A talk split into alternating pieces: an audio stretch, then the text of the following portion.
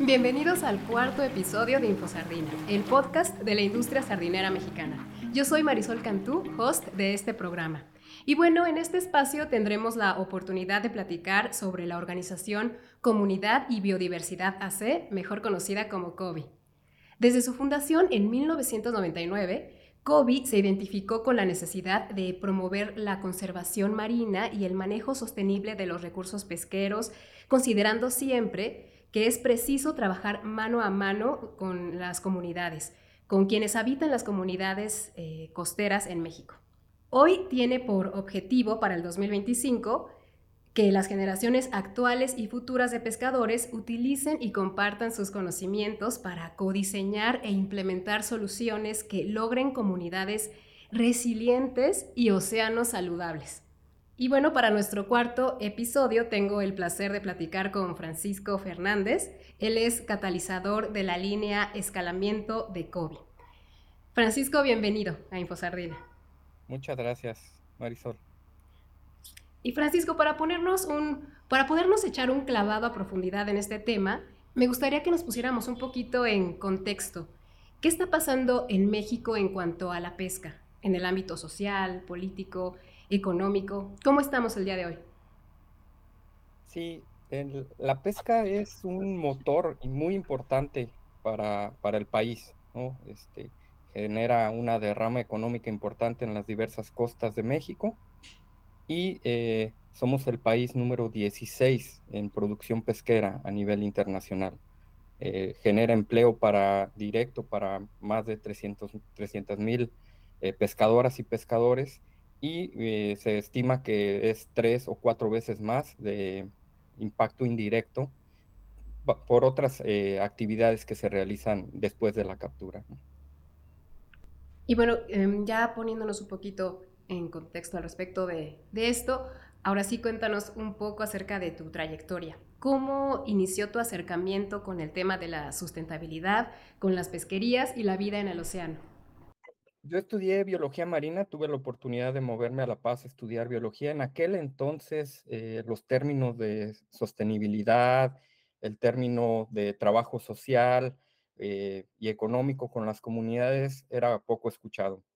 De ahí eh, tuve oportunidad de conocer también a, personas que trabajaban en aquel entonces en, en COVID, que fueron fundadores, y eh, en pláticas empecé a entender las necesidades que se podían generar y las preguntas de, investigación de interés por parte de diversas comunidades para lograr eh, comunidades resilientes, conservación de los recursos y pesca sostenible. Muy bien. ¿Y nos puedes platicar acerca de la relevancia del trabajo de COBI para nuestro país y para las comunidades pesqueras en México? Sí, Marisol. Desde hace más de dos décadas en, en hemos colaborado con una gran cantidad de, actores, principalmente mujeres y hombres de las comunidades pesqueras en México, con los cuales hemos co-creado modelos que han sido demostrados que funcionan para restaurar ecosistemas marinos y lograr pesca sostenible. Estos modelos se han desarrollado a partir de preguntas que hacemos con las comunidades, que ellos son los que viven retos en el día a día durante eh, la pesca, durante em, otras actividades que se realizan relacionadas a la precaptura y a la postcaptura. A través de, el método científico, nosotros como organización hemos ayudado a contestar estas dudas, preguntas y retos que las comunidades pescadoras y pescadores se están enfrentando, siempre produciendo información a través de ciencia ciudadana robusta. El proceso lo podría resumir en, nos vamos a las comunidades, nos sentamos con ellos, los escuchamos, diseñamos en colaboración con ellos alguna metodología para resolver algún reto o buscamos algún tipo de solución, la desarrollamos, la implementamos. Esto nos ayuda a aprender conjuntamente y también nos aseguramos que estas soluciones cuenten con los recursos técnicos y financieros para que puedan ser eh, aplicadas en un futuro que ya no esté la organización apoyando a cierta comunidad. Los aprendizajes que hemos tenido los sistematizamos y eh, se replican. Hemos tenido casos de éxito donde se han replicado en otras comunidades, tanto de México como en otros países de América Latina. Eh, finalmente, estos modelos también nos ayudan para informar a los tomadores de decisiones para que se puedan aplicar en las políticas públicas, asegurando que el marco legal conduzca a la participación, cooperación y sostenibilidad de los recursos pesqueros. Muy bien, Francisco. ¿Y puedes platicarnos acerca de algunos proyectos que estén en marcha? ¿Qué objetivos tienen? Eh, ¿A quiénes involucran? Sí, tenemos eh, diversos proyectos. Ahorita trabajamos tres, líneas estratégicas. Y los proyectos a lo mejor caen en, en estas tres líneas estratégicas de diferente manera. La primera es innovación, donde buscamos generar herramientas tecnológicas para ayudar al sector a identificar soluciones que, están siendo aplicadas para poder eh, llevarlas a otras, comunidades. Eh, dentro de las herramientas digitales trabajamos eh, para disminuir la brecha digital. Generamos en colaboración con el sector una aplicación que se llama Pescadata. Esta aplicación permite a las comunidades pesqueras documentar sus buenas prácticas. Esto incluye desde qué están capturando, dónde lo están capturando, cuánto les costó capturarlo, cuánto están este, gastando en, realizar la actividad. Les permite tomar decisiones a nivel personal, les permite tomar decisiones con la información a nivel eh, cooperativa o comunidad.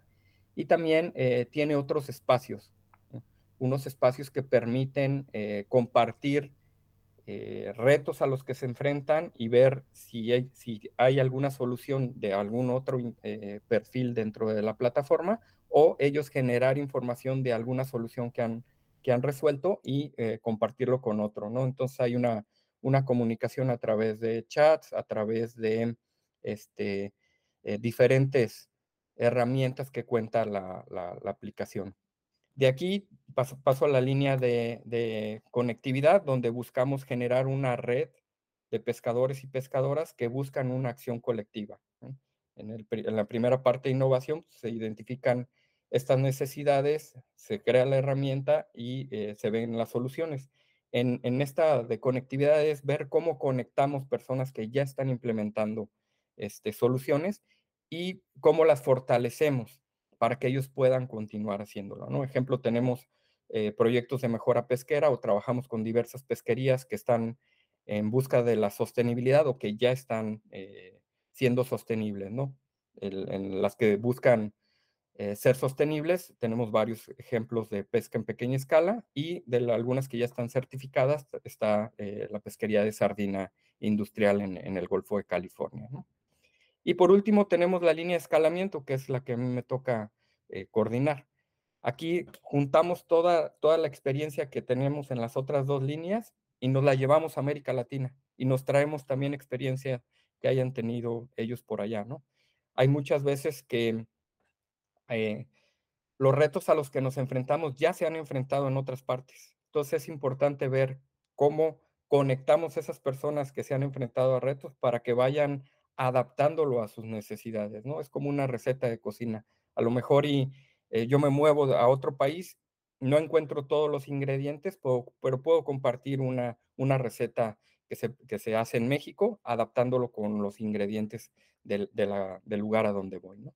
Además, me toca también eh, con un gran equipo de trabajo llevar temas transversales, que es la ciencia ciudadana, la generación de información a través del público general, el tema de juventudes también es muy importante para nosotros el trabajar y preparar a las juventudes para que ellos puedan llegar con habilidades, conocimientos este, de los retos que tiene el sector.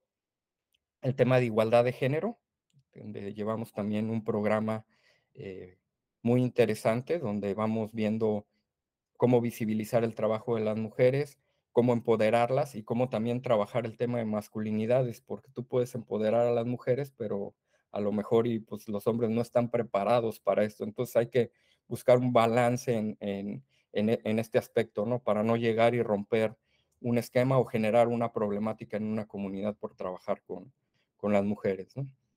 Y el último tema es política pública, ¿no? Ver cómo juntamos toda esta experiencia y no somos nosotros los que estamos este, yendo a presentar, sino eh, junto con las comunidades, ver qué necesidades tienen, que éstas sean expresadas en esos espacios de toma de decisión y que se tomen en cuenta para, para el diseño de políticas públicas en pro del sector. Wow, pues una grandiosa labor la que realiza COBI en todos estos aspectos. Y con base en esto, eh, desde tu experiencia, ¿cuáles son los logros o los resultados más relevantes que destacarías que ha alcanzado COBI?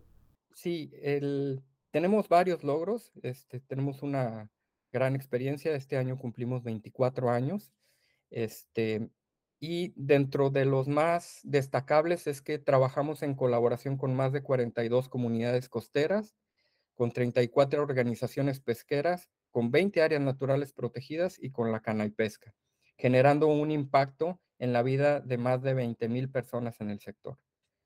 Eh, dentro del tema de fortalecimiento, se han impartido capacitaciones en temas de conservación marina y sostenibilidad pesquera, tanto en forma presencial como virtual, a más de 8 mil personas que participan en diferentes etapas de las redes de, valor. De esto puedo remarcar que tuvimos un programa de líderes comunitarios, tenemos ahorita implementando uno de agentes de cambio y uno de monitoreo submarino. En este último es parte de la ciencia ciudadana que impulsamos. Las y los participantes han producido ciencia ciudadana realizando más de 12.000 censos y han registrado más de un millón de invertebrados y peces. Con esta información ellos toman, toman decisiones para el manejo de sus recursos. En el tema de igualdad de género en el mar, eh, somos pioneros a nivel nacional en la promoción de la igualdad de género en el sector, en la toma de decisiones y en hacer visible el rol de la mujer en las diferentes etapas de la red de producción. Trabajamos también de la mano con comunidades y con CONAM en el tema de reservas marinas, diseñando, implementando y evaluando 31 reservas marinas con comunidades pesqueras en todo México. Impulsamos también la implementación de mejores prácticas para cumplir con estándares internacionales de pesca sostenible en 13 pesquerías artesanales o de pequeña escala y en una industrial que es la sardina. Y por último, también eh, somos una organización que genera de la mano del sector, a través de Ciencia Ciudadana, eh, mucha información científica. Tenemos eh, más de 200 artículos de científicos, de divulgación, capítulos de libro y reportes técnicos que ayudan a la toma de decisiones tanto a nivel nacional, estatal y municipal. Muy bien, Francisco. Eh, ya nos has platicado acerca de ciencia ciudadana, pero entonces, ¿cómo la podríamos definir y por qué es tan importante para COBI en su día a día? Sí, la ciencia ciudadana es una participación activa del público en general en actividades de colecta de información de investigación científica. De esta manera, las comunidades dan un gran soporte a la investigación con su tiempo, con herramientas y recursos, contribuyen a la ciencia con su esfuerzo intelectual y aportan un gran valor a la investigación. Los ciudadanos pueden desarrollar a través de la ciencia ciudadana habilidades y conocimientos en torno al método científico, en torno a preguntas que a lo mejor ellos están haciendo en el día a día de procesos que están pasando a su alrededor todo esto puede tener como resultado una mejor interacción entre la ciudadanía y la comunidad científica, generando investigaciones robustas y aplicable para la toma de decisión, en, nuestro caso, de los recursos pesqueros. si, si, tenemos duda de quién puede participar, cualquier persona.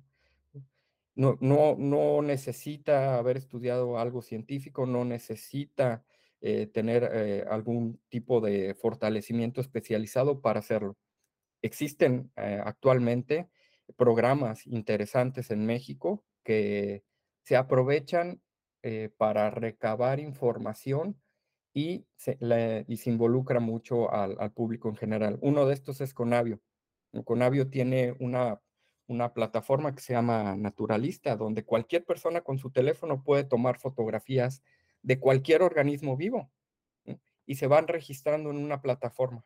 Esto ha ayudado a que científicos identifiquen eh, rutas de distribución de especies, rutas de migración, ¿no? Y también este, les ha permitido identificar especies invasoras que han llegado de otras partes y que pueden tener un, efecto eh, en el ecosistema ah, como está actualmente, ¿no? Nosotros también hemos implementado, hay un grupo de mujeres que se llama Sirenas de Natividad, que ellas colectan información a través de buceo y a través de sensores de la temperatura, el pH y algunos otros aspectos físicos del agua en, su comunidad y esto les permite eh, tomar decisiones en el día a día, ¿no? Por ejemplo, si hay una baja de oxígeno, muchos de los organismos que no se mueven, ¿no? Por ejemplo, el abulón o, algunos caracoles pueden llegar a morir. Entonces, este, teniendo ellos datos, les permite adaptarse a esos cambios que se están, que se están dando eh, por cambio climático, por cambio de corrientes, este, para mejorar sus, sus recursos, el manejo en sus recursos. Muy bien, súper interesante. Y hablando de estos retos, eh, ¿cuáles consideras son los principales desafíos a los que se enfrentan para llevar a cabo sus actividades en COVID? Sí, dentro de Dentro de los retos, uno es siempre que llegamos a una comunidad, este, el trabajo de las organizaciones de la sociedad civil es como mal visto, ¿no? Muchas veces piensan van a venir a cerrarnos, van a venir a perjudicarnos como comunidad. Pero con el paso del tiempo nos van conociendo otras comunidades, eh, generamos muchos intercambios ¿no? entre personas de las comunidades para que entre ellos vayan eh, compartiendo experiencias y de ahí van, van viendo que eh, la organización tiene un alto compromiso con las comunidades, tiene un alto compromiso con escucharlas, con diseñar, con sentarnos, ¿no? Y no ser eh, impositivas. Este, otro de los retos a los que nos enfrentamos es estos temas que están saliendo a la luz estos, estos, últimos, estos últimos años, ¿no? por ejemplo, lograr la igualdad de género, los temas de justicia azul, de justicia social y ambiental, que, pueden ser este, temas un poco difíciles de, tratar, tanto con comunidades como con eh, tomadores de decisión, pero eh, aceptamos el reto de abrir espacios para sentarnos en una mesa y empezar a ver los puntos de vista de todo y llegar a un acuerdo que, este, la mayoría de las personas esté, esté a favor de, de estos cambios. Otro de los retos a los que nos enfrentamos también, pues es la brecha digital, ¿no? La brecha digital eh, eh, la, identificamos en tres puntos. Uno es que no tengan acceso a Internet, el otro es que no tengan acceso a, equipos para entrar a Internet y por último, que no conozcan cómo utilizar esas aplicaciones para el bien de, su, de su, día a día, ¿no? Este, hay algunas cosas que podemos trabajar ahí, por ejemplo, hemos fortalecido, eh, bueno, en, su momento apoyamos con, equipos, apoyamos con, eh, con fortalecimientos para romper esta brecha a través de alfabetización digital, que nos ha ayudado o nos ayudó bastante en la pandemia, ¿no? Porque somos una organización que estamos mucho en campo y, en la pandemia pues tuvimos que parar todo, este, no queríamos ser un, vector que llevara este, el virus a la comunidad y, generara una problemática porque sabemos que muchas de las comunidades rurales no cuentan con, este, con, servicios médicos. Entonces, eh, pues nos tuvimos que adaptar junto con las comunidades a trabajar en línea, a trabajar a través de estas plataformas como esta en la que estamos ahorita, ¿no? Entonces los fortalecimos y nos fortalecimos también a nosotros en estos temas. Justo eso te iba a preguntar acerca del impacto que pudo haber tenido la pandemia para ustedes y cómo lo sortearon, ¿no? Y fue justamente este proceso de conexión y de poder seguir en comunicación sin afectar a las comunidades. Sí, y algo, algo que notamos fue que muchos de los proyectos también maduraron a través de la pandemia. Entonces, nosotros, las actividades que nosotros realizábamos en campo, tuvimos un proceso de transferencia de liderazgo de los proyectos que nos funcionó bastante. Entonces, las comunidades ya tomaban, eh, digamos, la rienda del proyecto, la implementación del proyecto, eh, asesorados a distancia por, por nosotros cuando era necesario. En muchos casos no fue necesario, porque ya se generaron las capacidades en las comunidades para que ellos lo puedan estar eh, implementando. Muy bien, excelente, Francisco. Oye, en materia de sardina, que es el tema que a nosotros nos apasiona, eh, además de la industria pesquera, por supuesto, ¿qué labor han realizado ustedes en específico para esta especie? Sí, trabajamos nosotros en la implementación de un programa de observadores a bordo. Este, retomando un poco o recapitulando la historia, en un principio eh, estábamos en la mesa eh, discutiendo si la sardina debería de ser certificada o no, y nosotros formábamos parte del grupo que no estaba de acuerdo, ¿no? Por ser una organización de conservación.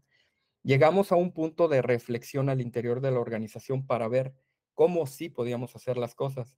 Y ese punto que llegamos de acuerdo, tanto la industria como, como, este, la organización, fue que no contábamos con la información suficiente para tomar las decisiones. Ahí fue donde empezamos a colaborar. Eh, hubo una estira y afloja durante mucho tiempo hasta que llegamos a identificar ese punto de, de conexión para empezar a colaborar. Y de ahí, en colaboración con Canay Pesca, con Inapesca, con Conapesca, este, empezamos un programa de observadores a bordo para generar información que ayudara a la toma de decisiones, tanto al gobierno eh, federal, pero también que sirviera esta información. Eh, para sustentar las prácticas que estaba realizando la, industria. Así fue como empezamos el, programa de observadores a bordo. Tenemos ya varios años trabajando. Lo que, lo que hacemos es, se selecciona gente, gente que tenga algún, algún estudio en, en pesquerías, en biología o carreras afines, se fortalecen capacidades de identificación de especies, porque no nada más se ve cuánta sardina están sacando, se ve también la interacción que tiene la flota con otras especies como aves, mamíferos, este, otros peces, otros invertebrados. Entonces, eh, trabajamos con ellos la identificación, se llenan eh, bitácoras donde se va documentando las prácticas y qué está, eh, con qué está interactuando la flota, y con eso se generan reportes ¿no? del impacto que, está teniendo la, la pesquería. Muy bien. Francisco, ¿hay alguna solución técnica o tecnológica que los pescadores estén implementando y que te llame la atención? ¿Algo que nos quieras compartir al respecto? Sí, desde que empezamos a colaborar, eh, hemos visto un compromiso muy fuerte por parte de algunas personas de la tripulación y capitanes con respecto a lograr la, sostenibilidad. Cosas que me han llamado la atención es que se las han ingeniado para aplicar este, algunas metodologías para espantar aves y que no caigan en la red, ¿no? Utilizan chorros de agua, utilizan mover este, impermeables, utilizan hacer ruido. Este, y también algo que me llamó mucho la atención, eh, pusieron, adaptaron eh, una herramienta para que en una parte del, de lo que recobra la, red, separaban algunas aves, ¿no? Y ahorita pusieron algo para que no se paren y no, y, no lleguen a tener algún, algún efecto negativo. Entonces, eh, todo esto que están aplicando ayuda a, es una medida de mitigación para que no haya un impacto sobre, sobre las aves.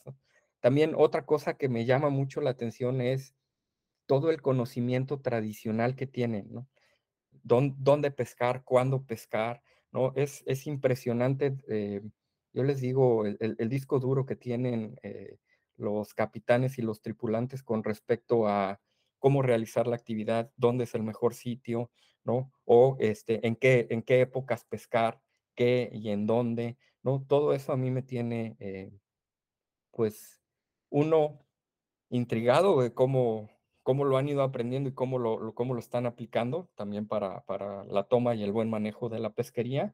Y la otra eh, que nosotros ayudamos es a documentarlo, porque muchas veces ellos lo tienen en su cabeza y ellos lo implementan, pero pues no está en ningún lado para que dé soporte de que se estén realizando buenas prácticas.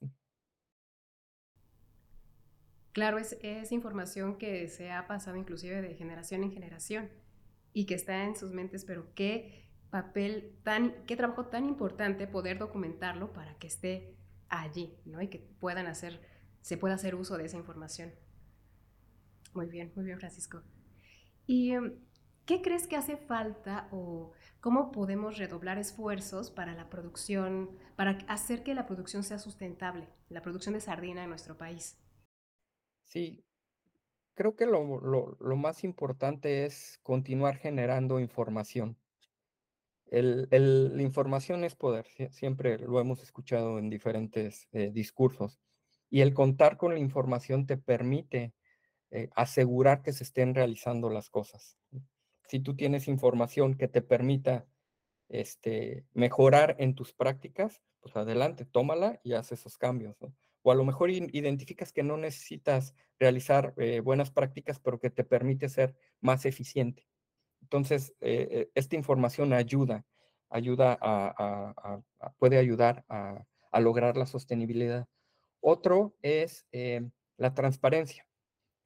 A mí lo que me gusta colaborar con, la industria es que tiene una página donde pone a disposición del público en general información de lo que se está generando en, la pesquería de sardina, ¿no? Desde las reuniones que se tienen, desde los reportes, desde, este, desde el programa observadores, qué se está haciendo, cómo se está haciendo, quién lo está haciendo. Y esto eh, da certeza eh, de que la industria está interesada en que se hagan las cosas bien y, que lo está poniendo a disposición del, sector. Otro, otro punto es que eh, durante varios años hemos tenido muchas, muchas lecciones aprendidas. Eh, uno es reconocer la gran capacidad y esfuerzo que tienen hombres y mujeres en la industria, porque si hablamos por lo general cuando se habla de pesca se piensa en una persona que está en el mar, en una embarcación pescando, pero la pesca involucra diferentes, es la, este, diferentes partes de una red, ¿no? Diferentes nodos de una red, que es la precaptura, la captura, la postcaptura y la comercialización. Y en eso, en, en toda esta gama de actividades participan hombres y mujeres de diferente manera que uno eh, generan una, un bienestar social y económico en la comunidad, pero también eh, pueden eh, influir en que se estén realizando actividades sostenibles y estar eh, a la vanguardia en, esto. De acuerdo. Y bueno, pues ya estamos llegando a la parte final de este episodio y nos diste ya muchos mensajes muy importantes, pero ¿te gustaría darnos un mensaje de cierre sobre la relevancia de COVID? Sí, este, nos dicen que en COVID somos muy rebeldes, entonces voy a eh, no me voy a quedar con uno, voy a, me voy con dos. Excelente. Este, sí, el primero es eh, lo que hemos aprendido en más de dos décadas de trabajo es reconocer la gran capacidad y esfuerzo de adaptación a las mujeres y hombres en los diferentes sistemas pesqueros, los que se enfrentan a diversos retos en el día a día. Estos retos pueden ser eh, sociales, económicos o ambientales y ellos tienen que tomar decisiones al momento. Entonces, eh, si nosotros esperamos a que, a que se tomen decisiones eh, políticas de manejo, de conservación, puede llevar mucho tiempo y está muy desfasado con la realidad que vive el sector. Entonces es importante romper ese desfase, ¿no? estar sentándose el, tomadores de decisión y el sector para eh, eh, estar eh, actualizando información, actualizando los retos a los que se enfrentan y tomando decisiones para que eh, todas las personas que estén involucradas se lleven la mejor parte. Ese es uno. Y el otro es que todos estamos en la misma panga, todos no solo es responsabilidad del sector pesquero, es responsabilidad de quien consume, de quien compra, de quien vende, de, quien saca, de quien maneja, de quien toma decisiones. Todos estamos en esta panga para lograr mantener los recursos. Entonces, tanto el, sector pesquero tiene eh, que realizar algunas actividades y asegurarse que esas actividades sean buenas prácticas, pero también el, el que consume debe de saber de dónde viene el recurso, si es sostenible o no, este, si está en veda o no, si tiene una talla mínima, ¿no? A nivel general, yo cuando voy a restaurantes eh, de pescados y mariscos me sorprendo que la mayoría de los recursos no tienen la talla mínima, ¿no? Y se venden y se consumen y muchos no sabemos, ¿no? No tenemos ese conocimiento. Entonces es importante involucrarnos, conocer, ¿no?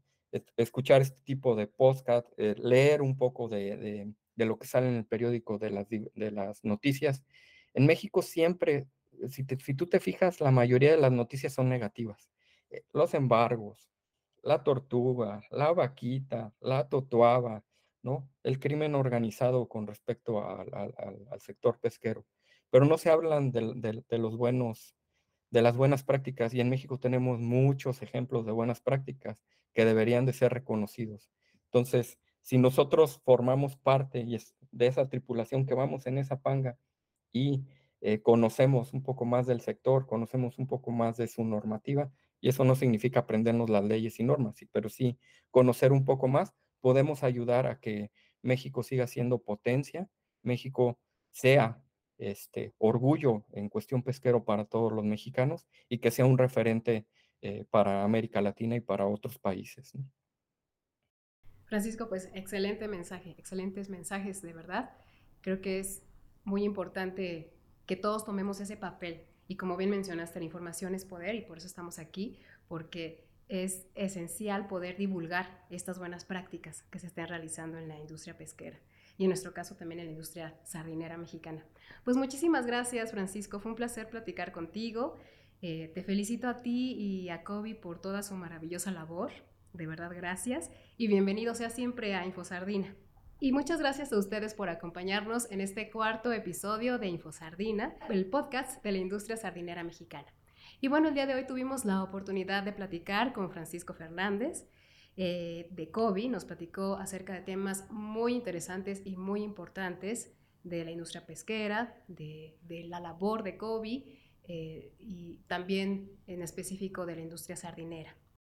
Eh, me parece realmente increíble cómo una asociación ciudadana puede tener tanto impacto, puede generar un mejor entorno para todos y de poco a poco construir un futuro mejor.